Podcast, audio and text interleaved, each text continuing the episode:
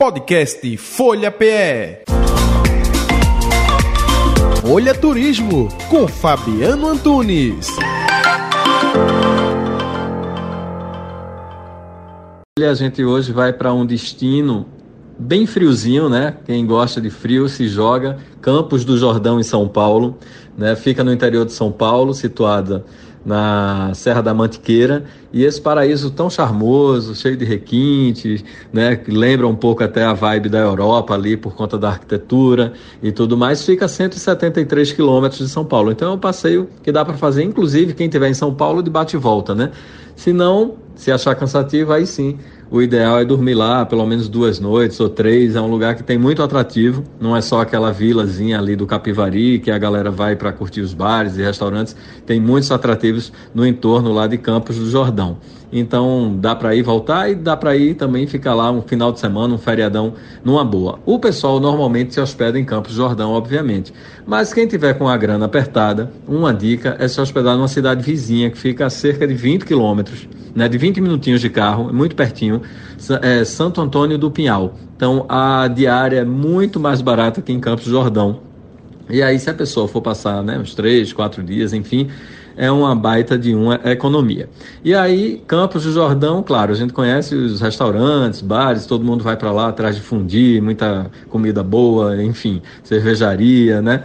E tudo mais. Mas eu digo sempre que a pessoa deve fazer isso aí lá pro final da tarde, happy hour, começo de noite, se joga lá na Vila Capivari, que é quando bomba lá geral o local e é bacana de conhecer. Durante o dia, vale explorar os passeios que tem por lá. Então, entre eles, Museu Felícia Leiner, que é um parque a céu aberto com obras de bronze, granito e cimento branco. E lá é muito bacana, é uma vibe parecida com Iotim, né? Claro que as obras são diferenciadas, tudo, mas naquela pegada onde a natureza e a arte estão ali juntinhas uma da outra. Né? Para quem gosta de natureza, Parque Amantiqui é uma boa pedida. É uma área com jardim lindo, tem orquidário, estufa, um labirinto verde que a gente até meio que se perde ali dentro é uma diversão para conseguir sair. Então é bem bacana. Para a criançada, quem estiver levando filho, vale a pena ir para o Parque Floresta Encantada ele tem lá várias casinhas temáticas de fábulas infantis. Então é muito bacana. Tem Casa da Branca de Neve, dos Fantasmas, dos Coelhinhos, Bruxa, Papai Noel.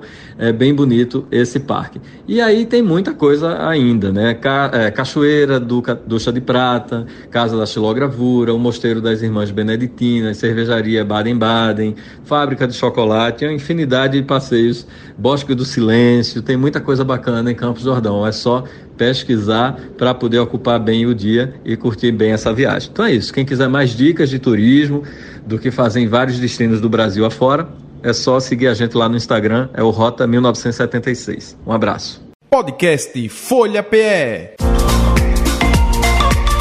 Folha Turismo com Fabiano Antunes.